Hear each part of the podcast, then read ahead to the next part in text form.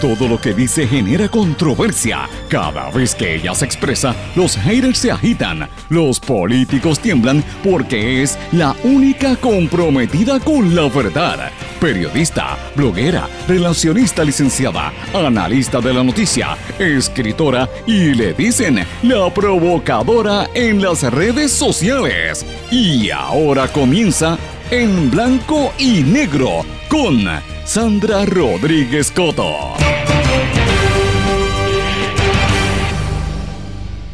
Bienvenidos a su programa en blanco y negro con Sandra para hoy martes 25 de agosto del 2020. Les saluda Sandra Rodríguez Coto. Amigos, mientras se enfocan en el restaurante sucio que cerraron allá en el condado, se callan ante el atropello que viven los puertorriqueños en el Departamento del Trabajo y en otras agencias. Señores, Vamos a poner las cosas en perspectiva y hoy vamos a hablar de eso aquí en blanco y negro con Sandra. Mientras la prensa y los medios de comunicación se concentran con razón en el morbo de los dos restaurantes cerrados en el área del condado porque estaban asquerosos, callan, la prensa calla ante el atropello que están sufriendo miles de personas, incluyendo los que fueron arrestados ayer frente al Departamento del Trabajo por la negligencia del gobierno. Y también Menos de la mitad de los estudiantes de escuelas públicas se conectan a clases virtuales en Puerto Rico. Ha sido un desastre el sistema de educación pública. Laxos, los protocolos de la Comisión Estatal de Elecciones podrían facilitar los contagios del COVID-19. La ausencia de medidas estrictas, así como la entrada de políticos, tienen al ente electoral vulnerable. Mientras tanto, siguen aumentando los casos de políticos y periodistas con COVID-19. Ya van nueve, incluyendo a la comisionada residente Jennifer González, quien el día antes había dicho que no tenía la dichosa enfermedad. Señores, esto será un genocidio boricua. Nos quieren muertos. Eso lo vamos a hablar hoy en blanco y negro con Sandra. También la oficina del Contralor revela derroche de dinero público en fotografías para poner lindos al ex gobernador, al, sacado por el pueblo Ricardo Rosselló y a su esposa. La compañía Boston Group facturó la friolera de 130 mil dólares para tomarles fotografías teniendo fotógrafos en la fortaleza. Amigos, y después de tantos problemas que ha habido con los cheques del PUA, es cierto que venden a Evertech, la compañía que estaba vinculada a esto. Hoy hablamos del tema. En Estados Unidos los republicanos caen rendidos otra vez ante Donald Trump, quien es oficialmente el nuevo candidato a la presidencia, mientras que empiezan otra vez las protestas en varios estados por asesinatos de personas negras y siguen aumentando dramáticamente los contagios y las muertes por el COVID-19.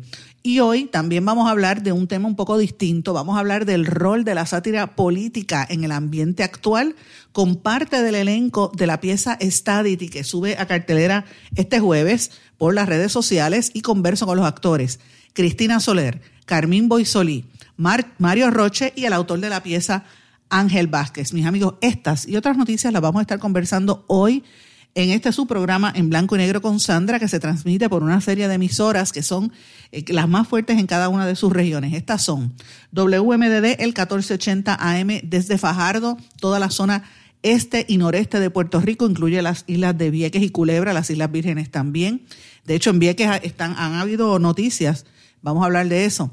X61, que es el 610 AM, que es el área sureste de Puerto Rico, desde Patillas, Guayama, toda esa región, que se consolida con el 94.3 FM. En Lares, Radio Grito, WGDL 1200 AM, que no solamente Lares, sino todos los pueblos aledaños al municipio de Lares.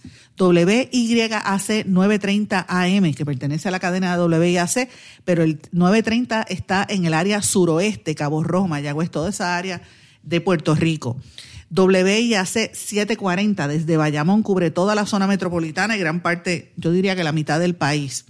Y WLRP 1460 Radio Raíces, la voz del pepino en San Sebastián, que cubre muy bien también el noroeste de Puerto Rico, porque recibo muchas llamadas y mensajes de esa área que me sintonizan el programa por allí. Gracias por su apoyo y porque todos los días, ese es como si fuera un fan club, me escriben todos los días. Gracias a los amigos de, San Sebastián y de Aguadilla, de toda esa zona que me, se pasan escribiéndome. Gracias a ustedes. Mis amigos, este programa se escucha también, usted lo puede se puede suscribir incluso porque lo grabamos una vez sale al aire y se transmite en diferentes servicios de, de podcast, en Google Podcast, en SoundCloud, lo puede buscar también en Anchor.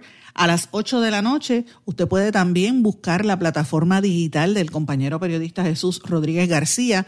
La, la plataforma se llama radioacromática.com, la puede buscar en Tuning Radio y ahí también sale este programa, sale el programa de, del compañero Dr. Chopper y otra serie de programas bien interesantes que no se puede perder e incluso discusiones de cosas que en la radio comercial no se permite porque la FCC lo prohíbe. Están ahí, así que es una alternativa digital. Y como siempre le digo, usted me puede escribir a en las redes sociales, Facebook, Twitter, LinkedIn, en todas esas, Instagram o por correo electrónico a en blanco y negro con Sandra arroba gmail.com, pero vamos de lleno con las informaciones. En blanco y negro con Sandra Rodríguez Coto. Y bienvenidos formalmente, mis amigos, a su programa en blanco y negro con Sandra. Hoy tenemos muchos temas de los que vamos a comentar, noticias que han estado aconteciendo en los últimos días, pero ciertamente tengo que comenzar el programa con una reflexión. Estamos viviendo unos momentos muy difíciles, está todo el mundo tenso, pero jamás pensé que íbamos a vivir un proceso tan dramático de, de resquebrajamiento, de ruptura, de destrucción de lo que teníamos. O sea, Puerto Rico es otra cosa, señores. Esto está mal y no hay forma de, taparlo ni de pararlo. Hay que hablar con honestidad. Y este país se está cayendo en cantos, no podemos evitarlo. Donde quiera, la fibra social está, no sé qué está pasando, la gente está perdida. Mis amigos, y yo creo a veces que el interés público, ¿verdad? El morbo es importante, la gente siempre se deja llevar por el morbo, eso es lo que la prensa cubre y los medios le prestan atención y todo el mundo habla del tema y, y el ciclo de noticias dura 24 horas, a veces 12 horas, a veces un ratito y después explota otra cosa y la gente se olvidó. Y llevamos ya varios días con el tema este del, de los asquerosos restaurantes que cerraron en el condado, particularmente el Starlight, eh, que encontraron una asquerosidad. Esas fotografías han recorrido el mundo. Turistas lo vieron, señores. O sea, miren la proyección que estamos teniendo de Puerto Rico a nivel internacional, de que somos un sitio donde la, donde tienen la comida de esa manera cuando la cobertura pudo haber sido fácilmente que Puerto Rico es el lugar donde se ganan todos los premios internacionales por los mejores chefs.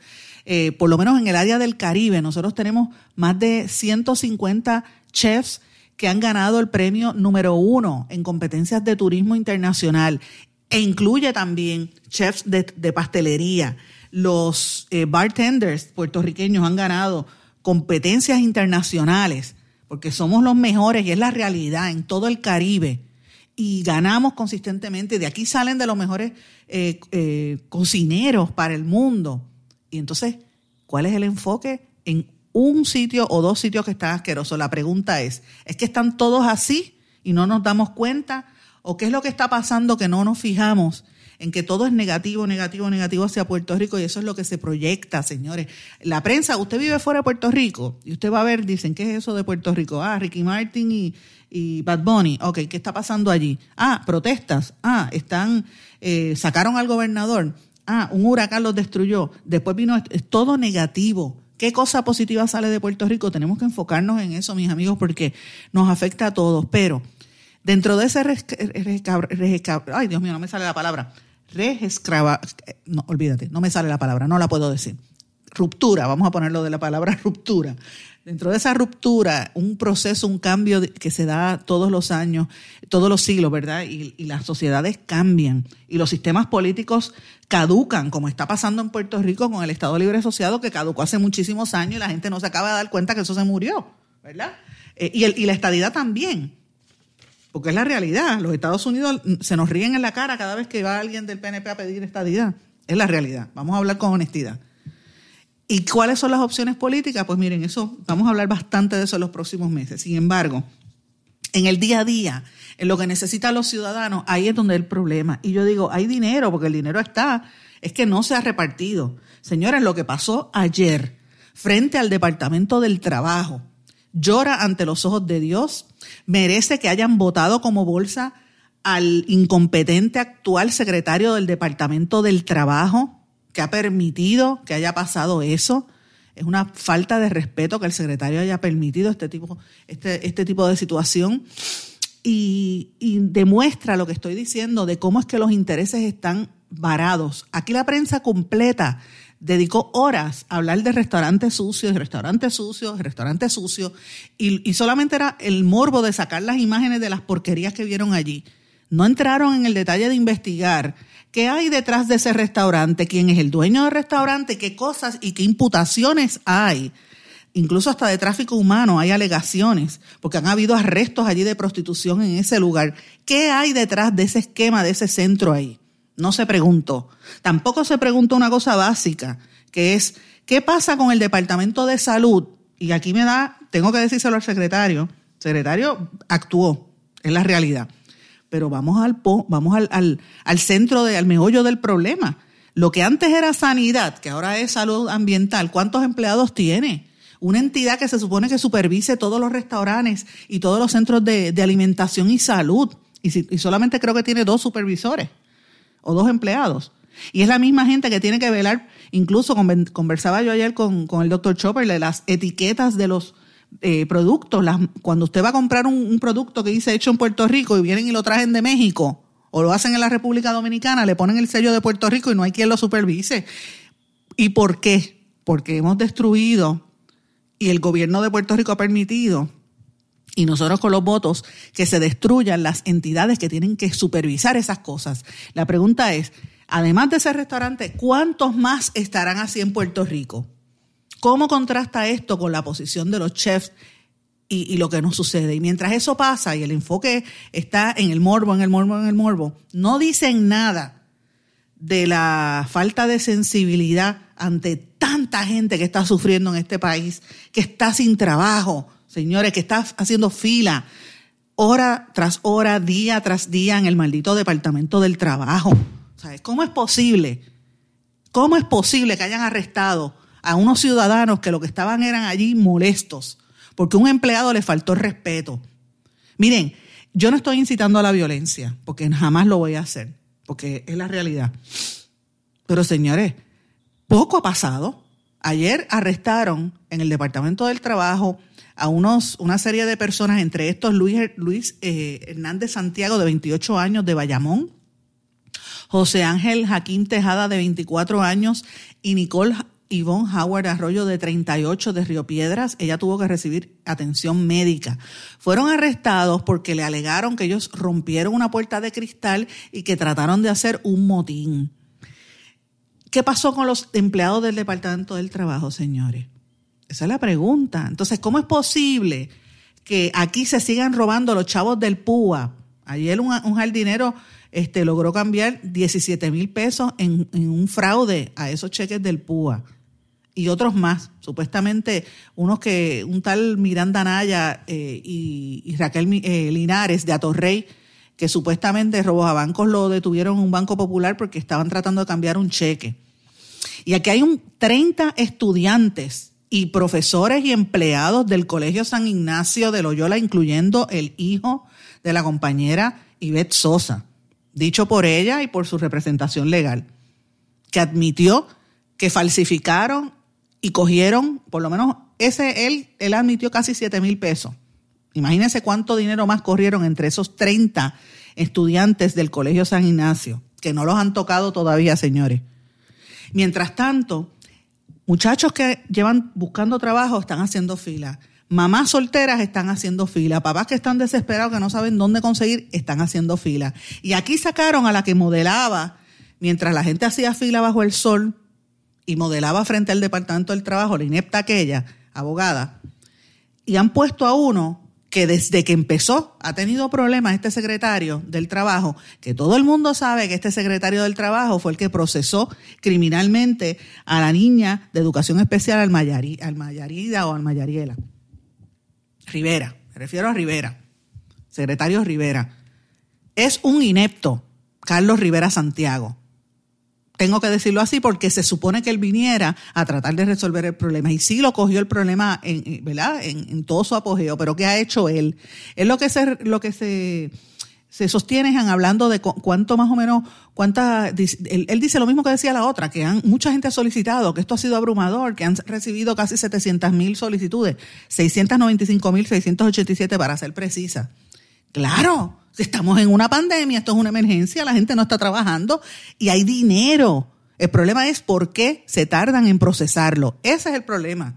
Y señores, poco pasa en cualquier parte del mundo. Lo que está haciendo este gobierno de Puerto Rico, y cuando digo este gobierno no es al PNP, es a todos, todo gobierno, es llevando al, puertorriqueño contra la pared, contra la esquina. La gente está harta, porque no es solamente el que tú vas a hacer fila porque no tienes trabajo y estás buscando tu beneficio, sino que te lo roban en la cara. Entonces tú eres mamá soltera o papá soltero, la mayoría somos mamás, y tienes que bregar con, con el sistema. Señores, ayer fue el inicio formal de clases y también eso es otra, es, es otra locura, pero ¿qué es esto? ¿Sabe? El mismo secretario de Educación, Eligio Hernández, admitió que menos de la mitad de los estudiantes del sistema público pudieron conectarse. Claro, de los 282 mil estudiantes que hay registrados en las escuelas públicas, menos de la mitad pudieron conectarse, menos de 116 mil pudieron conectarse, señores. Esto es increíble. Bueno, 116 mil fue el viernes pasado, pero ayer fueron menos. Ayer hubo un problema porque no solamente las escuelas eh, públicas, sino las privadas. Eh, hubo retrasos y toda la mañana fue un infierno, la realidad fue un infierno.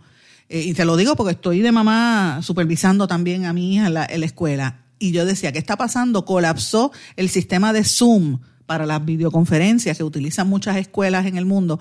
y aquí en Puerto Rico muchas escuelas privadas utilizan el Zoom y algunas, ¿verdad? Algunos maestros se comunican como tal, incluso del sistema público y, empresas privadas, el Zoom colapsó durante el día de ayer. Y el, y el sistema que tiene el Departamento de Educación Teams no estaba funcionando. Entonces, uno tiene que, mire, vaya anotando una cosa más otra.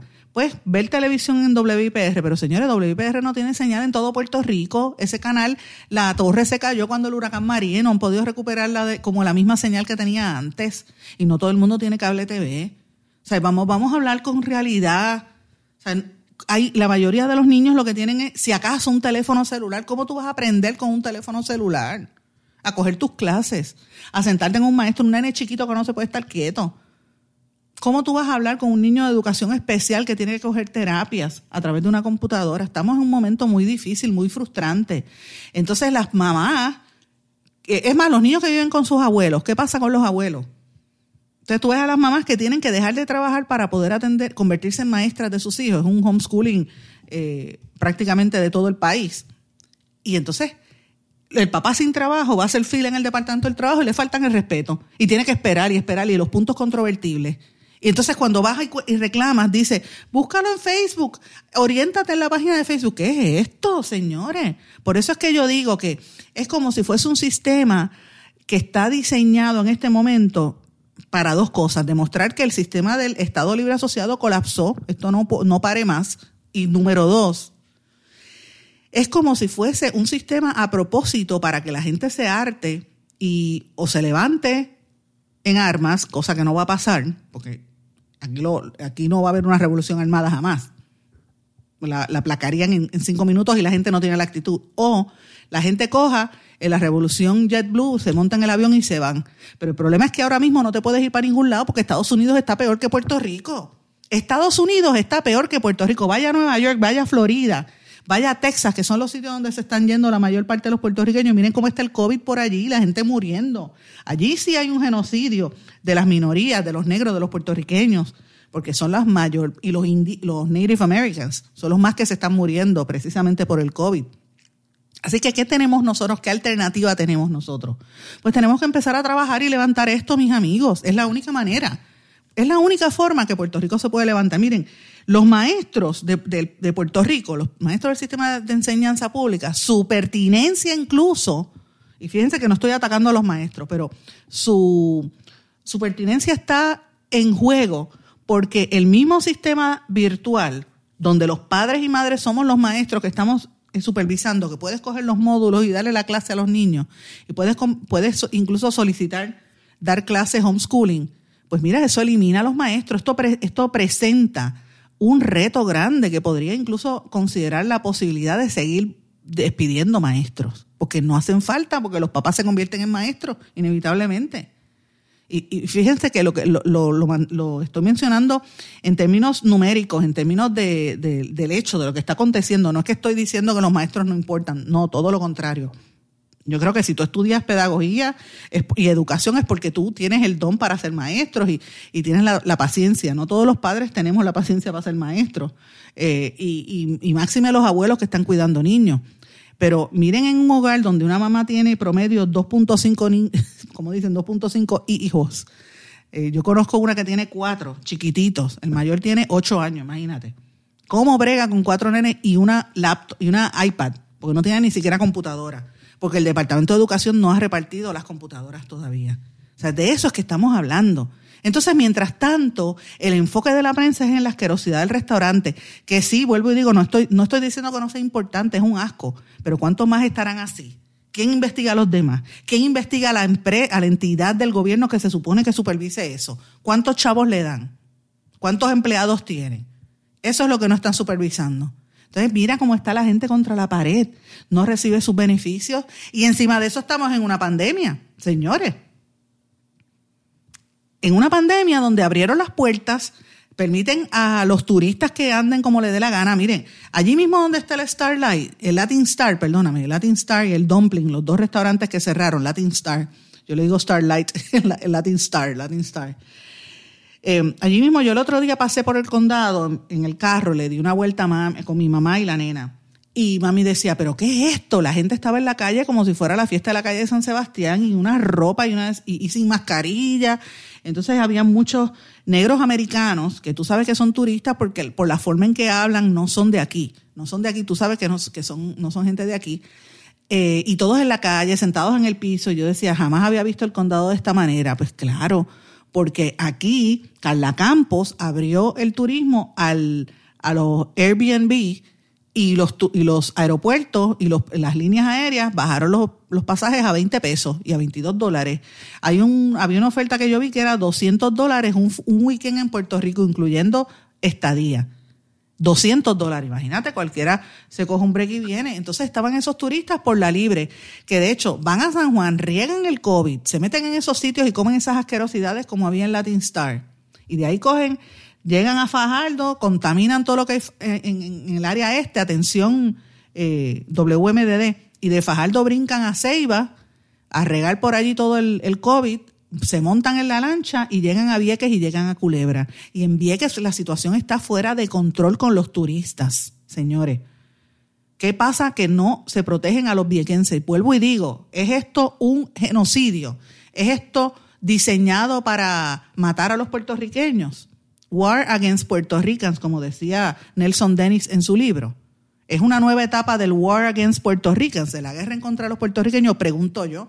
Porque vi que hay gente decente que quiere vivir y trabajar. Entonces tiene que enfrentar a esos turistas por el piso, como pasa con los que viven en el viejo San Juan, que ven eso haciendo alboroto, orinando en las calles, pegando el COVID, no se quieren poner la mascarilla. O sea, de eso que se trata. Y en Vieques hubo un, eh, cogieron eh, creo que incautaron ayer, si no me equivoco, más de 10 millones de dólares en cocaína, unos faldos ahí. O sea, el tráfico de drogas está bien fuerte en toda la zona este y noreste de Puerto Rico, señores. Entonces, eso es lo que eh, debería ser nuestro enfoque. Vamos a, concentrar nuestras energías en resolver esos problemas para que esto fluya, porque estamos en una pandemia, pero para que la gente pueda por lo menos respirar, ya que no los deja salir de la casa déjalo respirar, por lo menos atiende la situación de, de, educación, atiende la situación de las telecomunicaciones, métele mano a las compañías de telecomunicaciones, supervisa, o compañías de telecomunicaciones rindan cuenta. ¿Qué pasó con Prepanet? ¿Por qué dejaron destruir a Prepanet? Prepanet que podía dar el servicio a todo el país. ¿Por qué no cuestionan eso? Métanle mano al Departamento del Trabajo, señores. El dinero está, la gente está pasando necesidad. Meterle mano a los turistas que están dañando el ambiente en San Juan, en Carolina, pero particularmente en San Juan, en el condado, en Fajardo, en Ceiba, en Vieques y en Culebra, señores.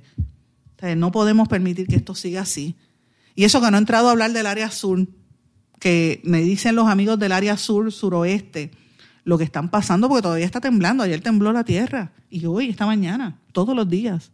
¿Qué está pasando con los niños que tienen que ir a carpas a, ver si pueden aprender algo porque no hay internet? De eso es que estamos hablando, mis amigos. Por eso es que yo planteo que aquí parece que hay, a propósito, un genocidio para acabar con nosotros los puertorriqueños. ¿Hasta cuándo? Es la pregunta. ¿Hasta cuándo? Voy a una pausa, regresamos enseguida. No se retiren, el análisis y la controversia continúa en breve, en blanco y negro, con Sandra Rodríguez Coto.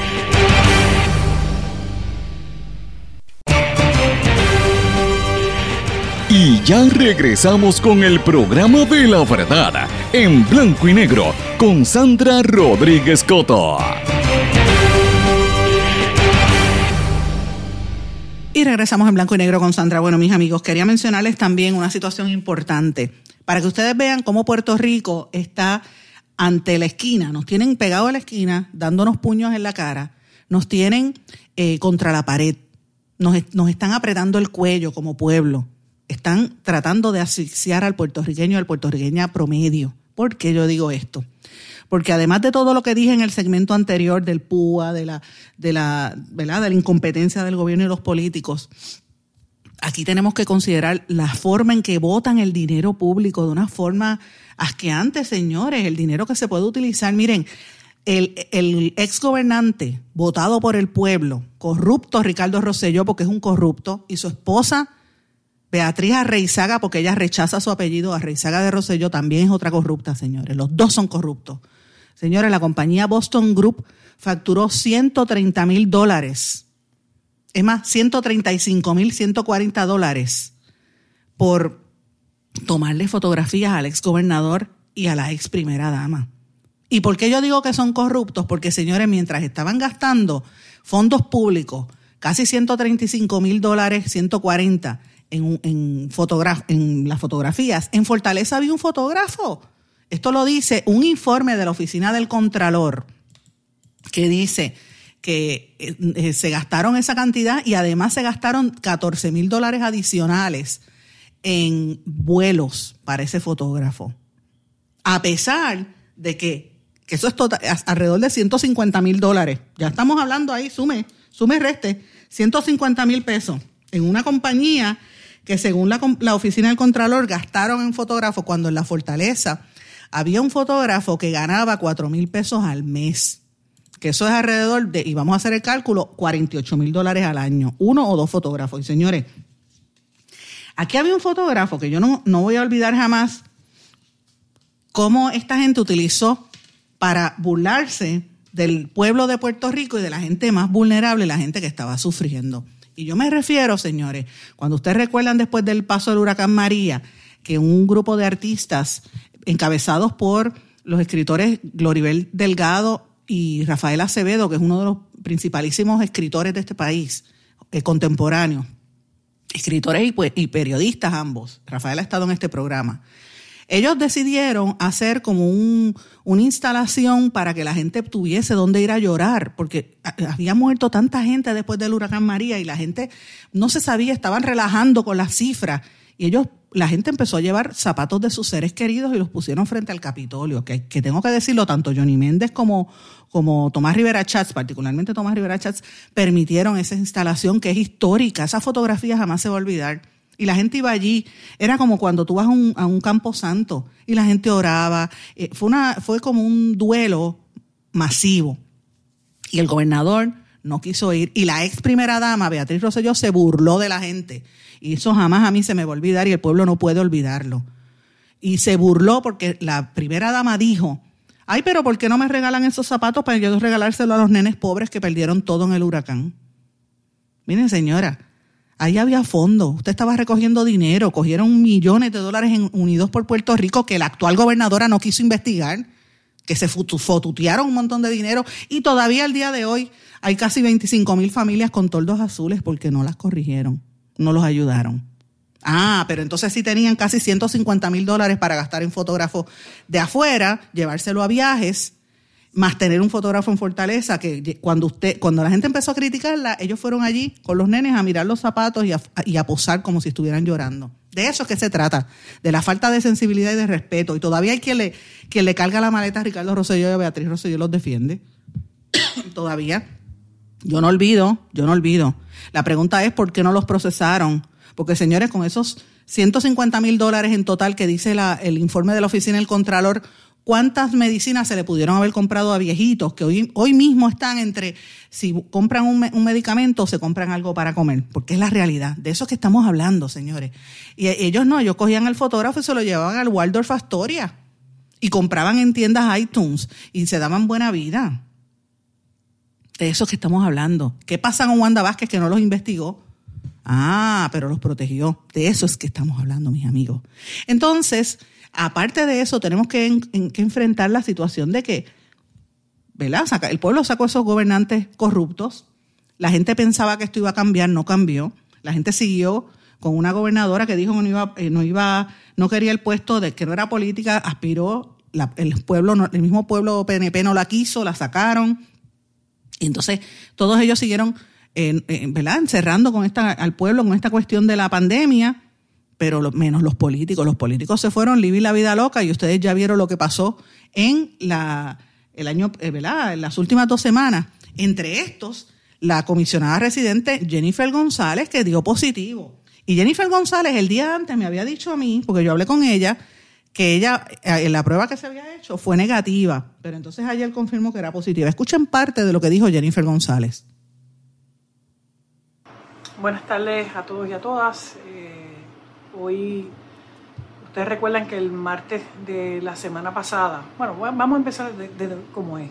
El pasado domingo de la pasada semana, cuando hubo el día de las primarias, los resultados de las primarias, eh, todos una vez salimos de votar, nos movimos hacia el comité de Pedro Pierluisi, donde allí compartimos obviamente los resultados, en mi caso eh, yo llegué, si mal no recuerdo, después de las 4 de la tarde.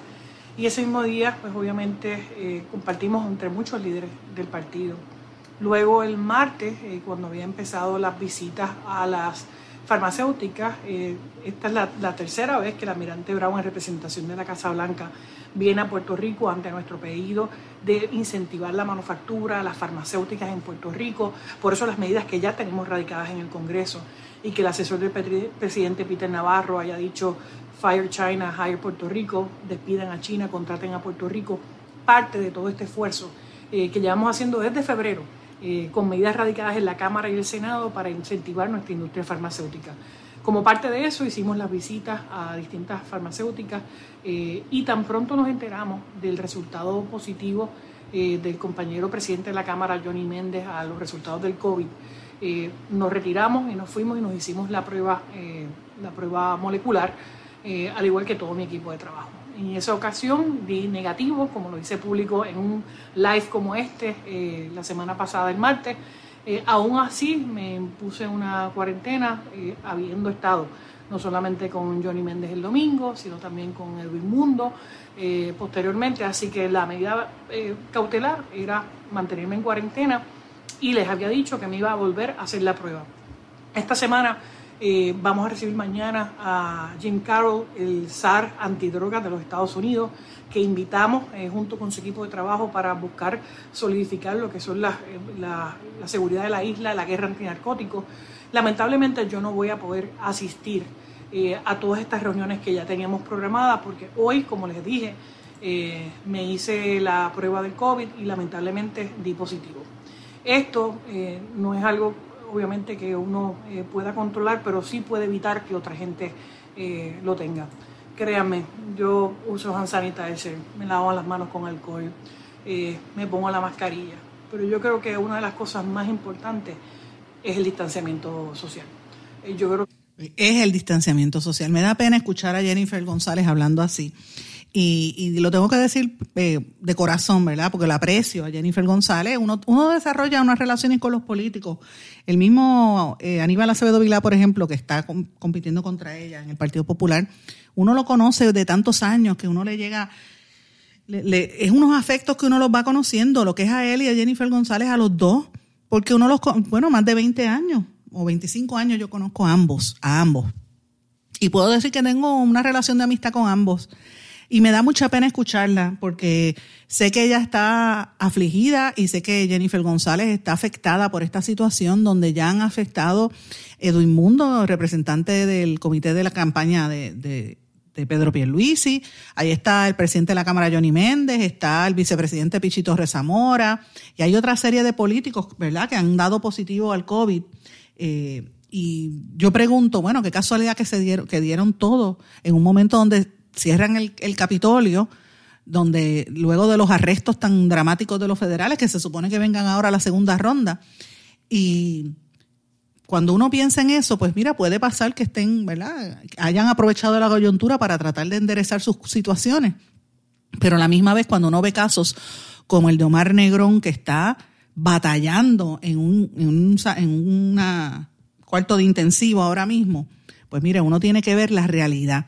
Y estos políticos se fueron a hacer campaña y se les olvidó que había que protegerse y tener distanciamiento social. Ese fue el ejemplo que le dieron al pueblo. Y si tenemos números que están subiendo en el COVID, es precisamente por gente como ellos. Y me da pena, Jennifer González, escucharla así, pero actuaron mal.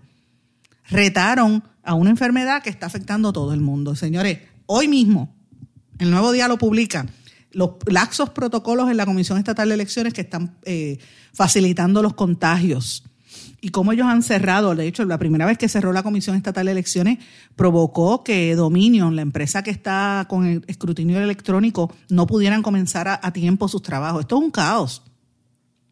Entonces los hospitales que van a recibir otra vez millones de dólares están diciendo que hay espacio para atender pacientes de COVID, que todo está bien, que no, no hay que apretar el botón del pánico según el, presidente de la Asociación de Hospitales, Jaime Pla, por supuesto. Don Jaime, si usted está recibiendo millones de dólares de fondos, tiene que tenerlos listos porque cuando esto crezca y puede haber una, exponencialmente puede crecer en la medida en que no se guarde el distanciamiento social. Aquí todos tenemos que poner de nuestra parte, es un sacrificio enorme, pero hay, es preferible usted aguantar a tirarse a la calle eh, y, a, faltar al distanciamiento social, que es lo importante para todo esto, mis amigos. Señores, hay muchas noticias pasando hoy también. Eh, finalmente en Estados Unidos eh, aprobaron, confirmaron a, Donald Trump como candidato a la presidencia por el Partido Republicano. Esto lo coincide, coincide con la convención que fue online, pero a la misma vez él enfrenta muchas polémicas. Hay unos disturbios horribles en Wisconsin. El gobernador de Wisconsin tuvo que llamar a la Guardia Nacional para controlar los disturbios. Hubo protestas también eh, en Nueva York porque allí en Wisconsin mataron por la espalda a un hombre negro. Y mientras tanto hay 177.200 muertos por COVID en la nación americana y 5.3 millones de contagios eh, allí en Estados Unidos. En Rusia están hablando de desarrollar una segunda vacuna también adelante y Estados Unidos dice que está tratando de ver progresos en la relación con China. Eso es parte de, la, de las noticias importantes. Mientras tanto, aquí estamos viendo a ver si sobrevivimos y viendo a ver que en el Departamento del Trabajo no acaban de atender a los empleados que me escriben todos los días, por eso es que le he dado duro. Y la empresa que estaba a cargo de eso, Evertech, y les, los invito a que lo busquen en el nuevo día, está en venta. Cuando le preguntan, mutis, se callan, no dicen nada. Qué casualidad. Sumen dos más dos y miren la situación. le pregunto a ustedes, ¿nos están llevando un genocidio? ¿Nos están empujando contra la pared? Yo creo que sí. Vamos a una pausa, regresamos enseguida. No se retiren, el análisis y la controversia continúa en breve, en blanco y negro, con Sandra Rodríguez Coto. Tienes una emergencia de salud en tu familia. En las salas de emergencia de Menonita estamos para atenderte en cualquier momento y de manera segura. Hemos establecido estrictas medidas de protección y seguridad para que tu visita a la sala de emergencia no sea una preocupación. Tu emergencia la atendemos en Menonita. Ven tranquilo a tu centro de salud o sala de emergencia menonita más cercana. Contamos con médicos, especialistas, pediatras, laboratorio, rayos X y más. Tú nos conoces. Confía tu salud en Menonita. Con nosotros estás seguro.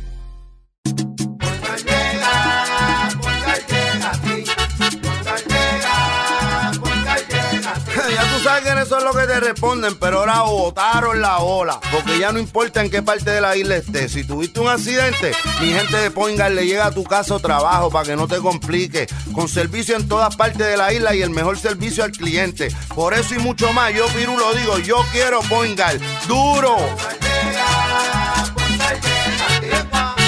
Quites el dolor de cabeza con sus obligaciones de contabilidad con los servicios que presta Villalba y Villalba Company. Directo, personal y con sensibilidad humana. Lo que se busca es un verdadero asesor de contabilidad para todo tipo de servicio de contabilidad, pago de IBU, pago de nómina, informes trimestrales y anuales y otros. Ofrecen servicio directo personalizado. Villalba y Villalba Company. Para orientaciones, su teléfono el 939-336-5774. 939-336-5774. 5774. Y ya regresamos con el programa de la verdad en blanco y negro con Sandra Rodríguez Coto. De regreso a esta parte final de En Blanco y Negro con Sandra. Bueno, mis amigos, quiero compartir con ustedes parte de una entrevista, una conversación realmente que tuve con un grupo de unos artistas a quienes respeto y aprecio grandemente porque aparte de que son algunos amigos, otros son gente súper talentosa y, yo todo el que sea artista y que sea talentoso y ponga el talento en servicio del país hay que respaldarlo. Para mí es una persona digna de admiración y las personas con quien tuve el honor de compartir este, este sábado pues lo representan grandemente y me refiero a parte del elenco que va a estar participando en la pieza teatral cibernética Stadity. Es una pieza del dramaturgo y queridísimo amigo Ángel Papo Vázquez, que quizás algunos de ustedes lo recordarán porque él perteneció por mucho tiempo al grupo de sátira política Los Juanes del Pueblo. Eh, y él pues ha escrito esta obra. Recientemente él estuvo haciendo también eh, la Burumbanda, de la, la Lalandia y también hecho en Puerto Rico, que esta última pieza es sobre la historia y los puertorriqueños ilustres a través de nuestra historia. Esta última se ha presentado en más de 50 lugares y a través de todo Puerto Rico y Estados Unidos, incluyendo el Carnegie Hall. Así que es un dramaturgo contemporáneo, a mi juicio, muy importante y ha logrado juntar a un elenco espectacular. Para que tenga una idea, en ese grupo está Carmín Boisoli que es muy talentosa y compañera de, Ángel, aparte de que es la, el motor detrás de este proyecto. Está el amigo y periodista, profesor de la Universidad de Puerto Rico y actor Mario Galdo Roche. Está la primerísima y talentosísima y, bien versátil actriz Cristina Soler. También está Ernestito Concepción, Ernesto Concepción, que es uno de los primerísimos actores puertorriqueños, sobre todo en el teatro y eh, René Monclova, que sin lugar a dudas está, eh, es uno de los principales actores teatrales y, más recientemente de televisión en Puerto Rico. La gente lo ve todos los martes en el programa de Raymond, pero eh, René tiene una trayectoria larguísima.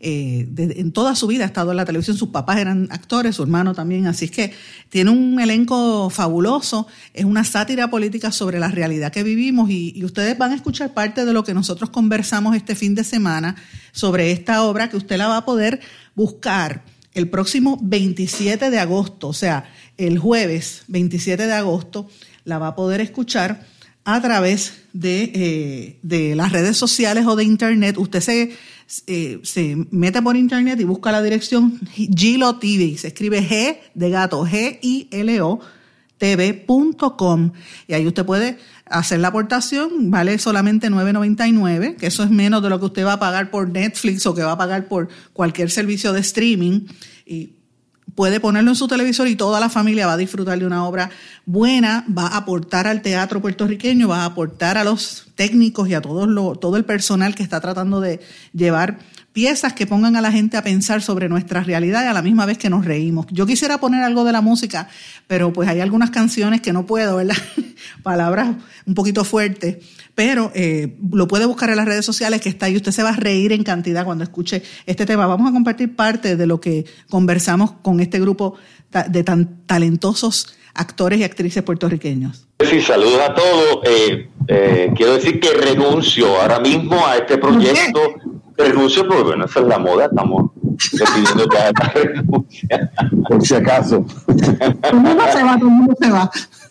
Mira, esta, esta es una sátira política donde el concepto trata eh, sobre, imagínate una, un barquito, una barcaza de 100 por 35 que está eh, navegando eh, en aguas de la colonia y es acechado por, por esas aguas están infectadas por piratas, por, por pirañas, por un tiburón y por muchos white fishes eh, y, entonces eh, hay muchos capitanes y unos ordenan que se reme hacia un lado, otros ordenan que se reme hacia otro y el resultado es que no eh, nos quedamos parados y el barco se está hundiendo y el pueblo está con el agua hasta el cuello. Es una analogía de, lo que le ocurre al pueblo de Puerto Rico, pero con la esperanza de divertirnos y hacer denuncias que son bien necesarias. Cualquiera diría que es Puerto Rico, ¿verdad? Mira, para los amigos que, no, que nos están sintonizando, Ángel lleva muchos años haciendo estas sátiras políticas, estuvo en los mares del pueblo, Recientemente hizo La Lalandia, la y lo pueden ver, yo escribí algo de eso en mi blog, me encantó. Y obviamente, en la pieza de Hecho en Puerto Rico, que lleva más de 100 veces que se ha presentado en fuera de Puerto Rico, que también habla un poco sobre la historia del país y lo que se desconoce. Así que yo creo que esto es importante porque la sátira como que ha desaparecido un poco, la sátira dura, viene de vez en cuando, cuando reaparece, quizás no, eh, ahora me parece importante traer a a Juan Pablo Díaz, el, hijo de Rafael José, que hace unas maravillas en las redes sociales y en YouTube. Soy fanática de él. Me gusta también eh, Rangi de, de, la nada. De la, nada. Los Gama cuando reaparecen. una que otra cosa en televisión. Mario, tú que eres estudioso también de estos temas, ¿qué, a, qué se debe que la sátira no sea una constante en Puerto Rico como es en otras partes del mundo?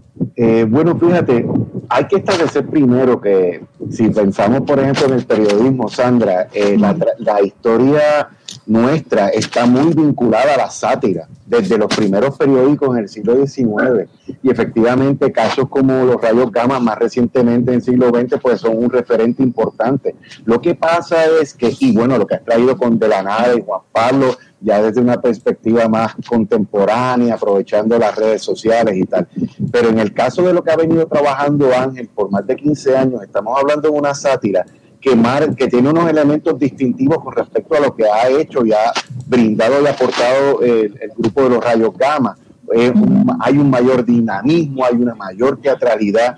Yo me atrevo a decir que, por ejemplo, en el caso de Stadity hay un elemento de combatividad muy importante y también quisiera destacar un elemento que tiene que ver con un asunto que para todos nosotros es una, un escenario de cierta incertidumbre, es cómo el público va a consumir esto, ¿no? Porque hemos producido un proyecto a mitad de camino entre el teatro, la televisión, el espectáculo que se va a ver a través del streaming, así que tenemos mucha ilusión, muchas expectativas con respecto a, cómo el público va a recibir este contenido. Yo les aseguro que se van a divertir muchísimo. Eh, está el proyecto muy arraigado en lo que ha sido históricamente, insisto, el espíritu de la sátira, que es tú llevar a reír, llevar el humor para pensar, para combatir el poder, para llevar a la gente a cuestionar unas cosas que no están bien, pero siempre desde la risa, siempre desde el humor.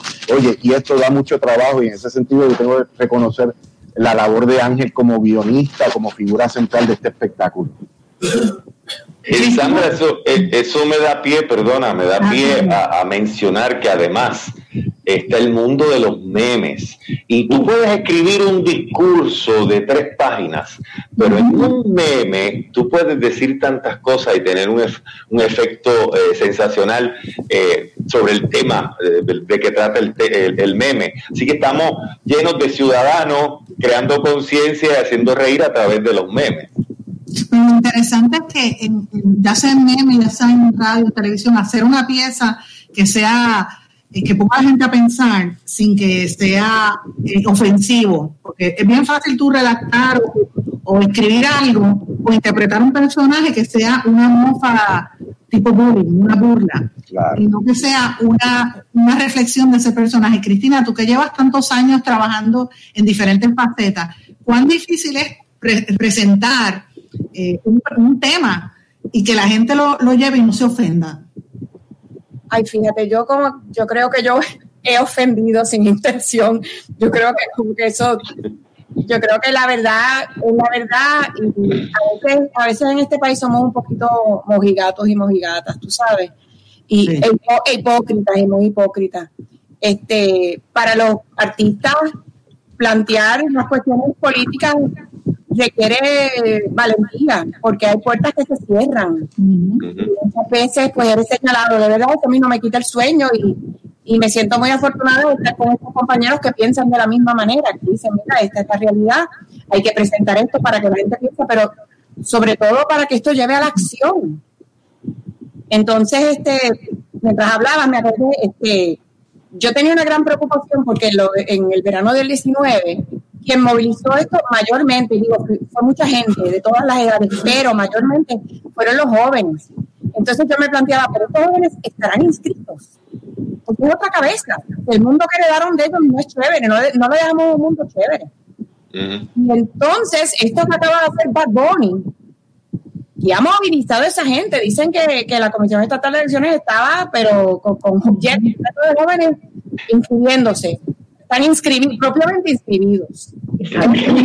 Muy bien. Gracias por la aportación de lo es inscribido versus inscrito, me encantó. Mira, quién sabe si eso, si eso se sigue diciendo de esta manera, se puede decir freído y proveído.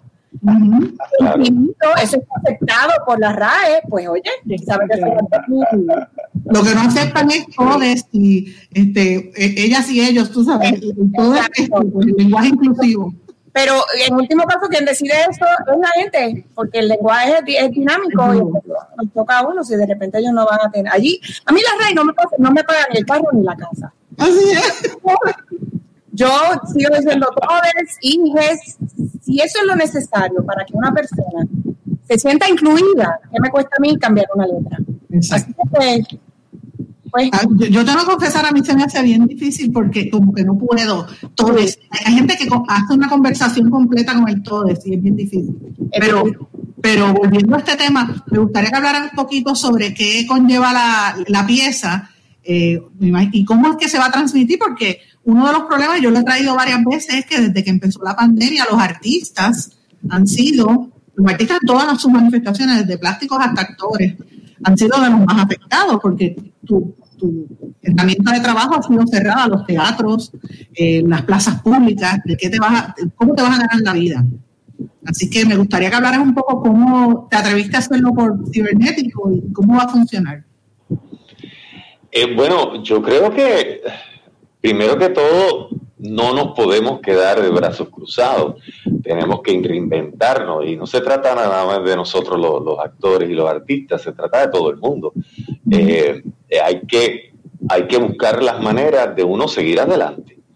¿no? Así mismo es, hay que buscar las maneras de seguir adelante. Si usted quiere buscar más información sobre esto, le, le digo, vaya a las redes sociales. Esto se va a llevar a cabo el jueves 27 a partir de las 8 de la noche y la puede, se puede suscribir por el canal de Gilo TV y se escribe G de gato, G I L O TV.com y el precio es nominal, es 9.99. Ese precio, mira, más que eso cuesta una suscripción de Netflix y de, y de Disney Plus. Así que yo les recomiendo que lo vea. Va a estar respaldando a los artistas puertorriqueños y más que nada, es una pieza importante, ar- artistas y músicos puertorriqueños, porque esa, esa pieza también tiene un grupo de músicos interesante.